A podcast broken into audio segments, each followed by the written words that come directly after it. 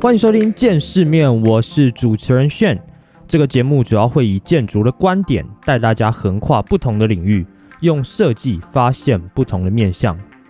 好，那今天这集开头比较特别一点哦，我想先提前两天祝我爸生日快乐，Happy Birthday！主要是现在不在台湾哦，所以我就想说，诶，用这个 Podcast 的方式呢，给你个惊喜，我觉得应该还蛮有趣的。那也祝福呢你这个身体健康，然后永远的心态年轻，保持心态年轻，其实人就会开心了。像我爸其实最近也开始用 IG 啊，那当然啊，一开始办 IG 可能就是 follow 一下我见世面的 IG 嘛，跟我个人的 IG，然后顺便再看看说我下班之后在搞什么鬼哦。不过其实不论怎么样都蛮好的啊，就是持续学习新的东西啊，是蛮不错的一种生活动力哦。只是说呢，账号密码要记得抄起来，不要再忘记哦。现在其实因为科技还蛮发达的，所以就还蛮多方式是在异地的时候啊，可以用来祝福的方法。比如说，你可以远端叫 Uber Eats 啊，或者是说，现在有一个 App 叫做 Give Pack，就是它是专门设计来帮助异地的人送礼物比如说你现在在英国嘛，然后你想要给在台湾的不论是家人啊，或者是男女朋友送礼物。那它就是一个还蛮不错的平台哦。好，那今天是我 podcast 节目的第八集。今天我们来聊一下呃，IKEA 的体验式设计。体验式设计啊，其实在现在的商业模式里面哦，就越来越多的行业都往这个方向去发展。主要原因就是说，诶，因为我们现在的消费模式的改变啊，然后也随着现在的科技的改变，所以说购物这件事情啊，在实体店面的竞争就是越来越强烈嘛。就很多人如果能网购的话，他就不会去实体店面买东西。但也不是说传统的购物体验已经不能满足现在的消费者了，只是说因为现在体验式设计的出现了，就开始把它跟传统购物的区别拉开了。那像我在第四集里面有讲到这个星巴克的商业模式的时候啊，我其实那时候主要就是在聊说体验式空间的设计哦，它是怎么样去颠覆消费者之前的那种传统购物模式。然后来带给这种消费者一种新的消费体验，所以如果你还没有听过那一集的，你可以在这一集的节目结束之后呢，回去听一下。好，那今天聊的这个品牌 IKEA 呢，相信就是每个人一定都去过 IKEA 嘛，然后也用过 IKEA 的家具。那其实它能发展到今天这种规模，就跟它的不论是空间设计，或者是它的商业策略有关系哦。好，那 IKEA 本身是怎么成功的？其实我们可以回顾一下，说，诶，它这个品牌啊是怎么开始的？我们把时间推回到一九五一年哦，大概是七十年前左右吧。IKEA 的创始人他叫坎普拉，然后其实一开始的时候啊，他是经营一家贸易公司，就那时候的生意主要是经营邮购，就是卖一些圆珠笔啊，然后像画框、手表、珠宝这种比较杂的东西。然后他那时候就开始注意到说，诶，他的竞争对手里面呢有卖家具这个品相哦。然后他就研究了一下哦，他就发现说，诶，其实那个时候是处于一个战后经济起飞的时代，然后大家开始对这个家具的需求量啊就越来越大，越来越大。所以他经过评估之后哈，觉得说，诶，家具其实是一门哎还蛮不错的生意哦。所以他后来就开始把所有的精力啊都放在这个家具生产上面。但那个时候啊，其实有点小插曲，就是邮购这个产业啊，其实在那个时代发生了一点小事情哦，就是因为每家公司还有像零售商，就是为了赚钱嘛，所以就开始彼此就是销价竞争。那其实连带的，就是说整个产业出产的这种产品的品质啊，就是越来越差。那坎普拉其实这个人啊，他本身那个时候，因为他也是生意人嘛，所以他也不想被拖下水，所以他就也想了一些办法。就是说，诶，我要怎么样才能更好的说服顾客？然后不是只单从行路上选家具哦，所以他就决定说，那我干脆盖一个展示馆，就是让顾客可以亲眼在这个展馆里面看一些家具。所以那时候其实第一个展示空间呢，它是在一个两层楼的老旧建筑里面哦，就是一楼的地方，它是人进来就可以直接看到所有的陈列的家具。然后他在二楼的地方啊，就提供了一些免费的咖啡跟面包。然后结果开幕当天啊，这个策略就是果然被他料中了，就有一千多个人跑来参观。然后在当天的时候，他就接到了还蛮多笔订单的。那他这种经营模式啊，其实还蛮快就引起了其他同行的不满哦。就很多的家具商啊，后来就联合起来，就是连同他们一些商会，后来就不准他参加这个家具展。然后后来也蛮多的供应商，就是开始停止供货给 IKEA。其实很明显就是眼红他的生意好嘛。所以这时候坎普拉就开始不得不想其他办法来解决现在的这种状况。他后来研究了一下，发现说，哎，其实在他隔壁的这个波兰政府啊，他有意想要拓展就是当地的经济。所以他那时候就开始跑去波兰的一些当地的这种小型工厂了，发现说，哎，这些厂家啊，其实都有蛮高的意愿想要跟他合作，但主要是因为，呃，在波兰那边的工厂其实设备都很老旧，所以做出来的家具品质啊都还蛮差的。所以他就想了一下，他就先回到瑞典去找了一些品质比较好的二手设备，然后他就把它运到波兰去跟当地的那些小型的工厂合作。结果后来其实生产出来的这种家具成本啊，就只有原本的一半而已。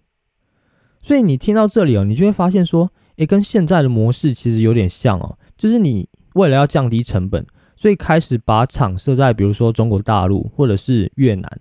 第一个就是因为人力便宜嘛，然后第二个可能就是土地的租金便宜。所以其实你套到现在来看，你就很好理解说他以前的这种生产策略哦。好，那其实就是因为遇到比如说这种排挤的情况，所以才让 IKEA 做出改变。就他们在被排挤之后啊，没办法像其他人一样就很顺利的购买家具，所以他们干脆就直接想，那我不采购家具，我干脆就自家生产，然后自己设计就好了。所以就开始慢慢的形成说我们现在看到的这种 IKEA。我记得我第一次去 IKEA 的时候，差不多是我大一的时候吧。就那时候因为在台中念书嘛，然后。因为刚搬到外面住，所以就需要买一些呃居家的用品，像是寝具啊，然后你可能晒衣服的衣架啊，然后垃圾桶啊、马桶刷之类的。那当然，其实小北百货也能买得到啊。但如果你是大学生，你就知道，有时候去 IKEA，它也不是单单只是买个东西而已哦。大部分的时候，其实你都会在里面顺便吃个东西啊，然后放空一下。然后，尤其是那时候，其实台中的 IKEA 就是刚好在那个文心森林公园附近嘛，然后整个环境都还蛮不错的，所以我之前就还蛮常约朋友，就是呃，可能有空就去那边吃个东西再回来。那我们来聊一下，说，诶，为什么 IKEA 在这种线下的实体店面哦，会受到大家的喜爱？它在空间上的安排有下了哪些就是功夫去吸引人停留在这个展场里面哦？其实有去过人就会发现哦，它的卖场本身是一条单行道嘛，就你在逛的过程中啊，你要经过像是客厅区、厨房区，然后寝具区啊、植物区等等的区域哦，然后最后你才会走到你要结账的地方。那很多时候有些人只是去逛逛而已哦，就他本身不会带有那种很明确的目标，说，诶，我今天就是要买什么东西，什么东西。所以他们刻意做的这种动线安排啊，就会让你在逛的这个过程中哦，发现一些可能原本不在你购买计划里面的东西。比如说，其实我最常买的就是那个粘床的滚轮，然后还有脚踏垫。这个东西其实原本也不在我就是购买的范围里面哦，但是你就是因为会看到很便宜，所以你就会直接去买。那其实这种随意逛、随意挑的这种逛街模式啊，也是蛮多人喜欢的原因哦。就因为没有人会管你在干嘛嘛。就如果你有去过那种比较高级一点的家具店啊，你就会发现说，从进店之后呢，可能店员随时都会跟着你哦，然后可能会问你说你想要找什么样的家具款式啊，但有时候其实你就只是想进去看一下而已，你就会有一种好像从头到尾都被监视的那种感觉，然后这种感觉刚好就会影响到你的心情，比如说你想要试坐一下那个沙发，你还要问一下那个服务人员说，诶，我可不可以坐？就是会有点战战兢兢的，然后情绪上可能就会紧绷一点。那 IKEA 在这个逛街氛围上，就是完全跟这个相反了。其实很明显，跟他一开始定的这个目标受众就有关系嘛。因为他的目标受众本来就是想让所有人都买得起的这种平价家具，所以客人在越舒服、越没有压力的情况下，就会越想花钱。那 IKEA 其实有一条座右铭是这样说的：哦，就如果你想要把东西卖给顾客啊。最好的方法就是你先让顾客看看这个东西要怎么用。如果你把这句话转换到空间里面了，你就会发现说他们是直接把实际的像室内设计放到每一个展间里面。比如说，呃，北欧风的卧室，然后你透过床，你透过书桌，你透过层板或者是灯具的搭配，那直接用一比一的这种情境哦，去让你感受一下整个空间。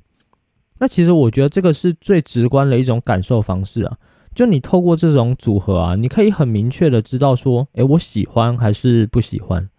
那我觉得这句话就套到现在工作上也是蛮实际的一句话。我觉得，就有时候设计师啊本身会有一个盲区，因为你可能本身是大学四年，然后甚至是研究所两年的这种训练哦，所以我们很常会把呃东西看得很习以为常，你知道吗？就比如说你会觉得空间组合起来的这种美感啊，应该是每个人都需要知道的事情哦，但事实上我觉得完全不是哦，只是说你没有跳出设计师的同文层而已。因为你会发现啊，如果你站在业主的角度，甚至是呃一些消费者的角度，你如果把东西拆开来卖的时候啊，你让他个别买回家，你试试看，你就看一下说他会组合成什么样的空间哦。就很多消费者其实心里啊不知道他喜欢的是什么，很多东西他可能都喜欢哦，比如说，哎，我喜欢森林风，我喜欢公主风，然后我喜欢一面紫色的墙，然后再搭配，比如说。呃，乡村风的这个椅子好了，其实到最后就会搞得四不像哦。所以说，其实这个策略好的点就是说，你可以直接有个组合的选项哦。那这个组合的选项其实就是一个很好的引导消费者呃消费的方式。那其实我觉得在体验式设计这一块哦，IKEA 应该算是先锋哦。因为你看，其实它在很早以前呢就把这个概念引到实体店面里面，然后现在开始有陆续有其他产业开始跟进这个模式嘛。像我在第四集有提到了星巴克的甄选店啊等等的，他们就开始也是做了一些体验式的空间，然后去改变一下消费者的习惯这样子。好，那其实除了刚刚说到的体验式情境设计之外啊，另一个能留住顾客的其实就是它的餐厅哦。其实餐厅本身也是 IKEA 不可或缺的一环哦。就你应该会发现说，每次你去 IKEA 的餐厅的时候啊，人都很多。就像我前面说了。有些时候，你可能不是专门要去买家具或是买什么东西，你就是纯粹想要去 IKEA 吃个肉丸子，然后变成吃东西是你主要的一个目的哦，然后去逛逛可能变成一个附加功能的这种状态。那其实餐厅这个选项啊，就是 IKEA 本身也是有策略的。就 IKEA 的创办人坎普拉之前就有说过一句话：你要先喂饱顾客，然后我们再来谈生意。所以你会发现哦，在饭桌上才能谈成生意这件事情啊，好像说在东西方社会都有它一定的道理存在哦。因为当你吃饱的时候啊，你就会愿意花更多的时间待在这个空间里面哦。那蛮多人就是会在边吃边聊的这种过程中啊，就去想说，诶，我等等要买哪些东西啊？然后其实最后真的也会去买啊。所以其实餐厅本身哦，在 IKEA 里面就是扮演一个还蛮重要的角色。好，那除了展厅里面的体验空间之外啊，其实他们还有一些行销策略，就是把这种体验式的设计搬到户外不知道大家就前一阵子有没有看到 IKEA，它有在法国推出了一个在街头午睡的体验，就是他们设计了八台移动式的这种睡眠舱，然后它在每个睡眠舱里面啊都有附不同硬度的，像床垫、像枕头、像羽绒被，然后它每次体验的时间是差不多半个小时哦。所以它就其实是相当于一种快闪的活动，就对于进去里面睡觉的人而言哦，不管你本身是出于呃你可能很好奇，或者是其他的原因哦，他在体验完之后啊，其实他都会对这个床垫或者是枕头本身的舒适度留下一些印象哦。所以其实像这种体验本身啊，就会让消费者更容易去买单，而且像它这种体验式空间，其实就小小一个，它不需要做到像展场这么大。然后就能在这种短时间内啊，达到一种互动的效果。所以其实我觉得这个策略来讲还算蛮不错。然后我记得他在前两年的时候吧，他有在台北做一个快闪酒店的活动，我不知道大家有没有印象啊？就是他总共打造了九种风格的空间，呃，比如说有小知足为主题的这种空间情境，然后可能有新婚夫妻的情境房型，然后可能有为宠物猫打造的这种共住的空间。或者是说，可能以收藏家为主题的这种房型，所以你会发现哦，就它在每一次的这种快闪活动里面啊，其实它都是有一种目的性的。就像我刚刚提到说，诶，它这个移动式的睡眠舱啊，就是希望说，呃，用户在短时间内，它可以体验到，比如说它的床垫，或是它这个枕头啊，这个产品的功能哦。所以它本身呃需要的时间就不需要特别长。那像这个快闪酒店呢，很明显就是他想要透过一个晚上的时间，然后有点算是深度体验一个空间的功能性，就是带你去认识说，诶，我想象的空间它可能在未来有哪些的机能哦，比如说呃新手爸妈的这个房型好了，那如果你本身就是要当新手爸妈的人哦，你在去体验完这个房型之后啊，你可能就更能掌握到整个空间的尺度，比如说，诶，这个婴儿床要多大？然后我可能需要多大的收纳空间，我才能满足这个小孩的东西等等的。